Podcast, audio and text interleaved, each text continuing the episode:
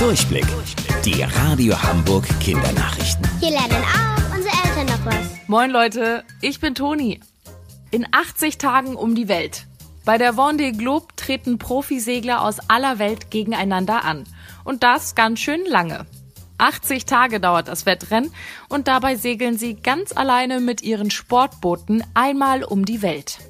Der Hamburger Boris Herrmann hat mitgemacht. Auf seiner Reise hat er ziemlich viel gesehen. Von Frankreich aus ging's über den Atlantik entlang der südamerikanischen Küste bis runter zum Südpolarmeer. Von da aus vorbei an Neuseeland, Australien und Afrika bis zurück nach Frankreich. Fast hätte der Hamburger gewonnen. Doch kurz vor dem Ziel hat er leider ein Fischerboot gerammt. Zum Glück ist dabei niemandem etwas passiert.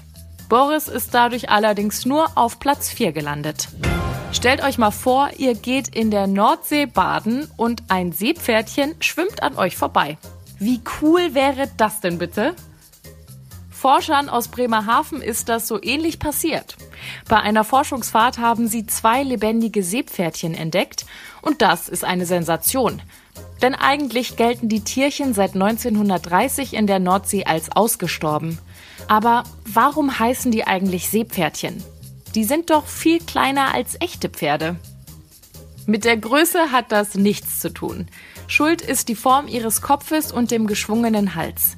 Die sehen einem Pferdekopf nämlich sehr ähnlich. Das See in Seepferdchen könntet ihr übrigens auch durch Meer ersetzen. Das liegt daran, dass früher das Meer See genannt wurde. Egal ob Meerpferdchen oder Seepferdchen, süß sind die Kleinen in jedem Fall. Und wusstet ihr eigentlich schon? Angeberwissen. In alten griechischen Erzählungen heißt es, dass der Meeresgott Poseidon auf einem Seepferdchen geritten sei.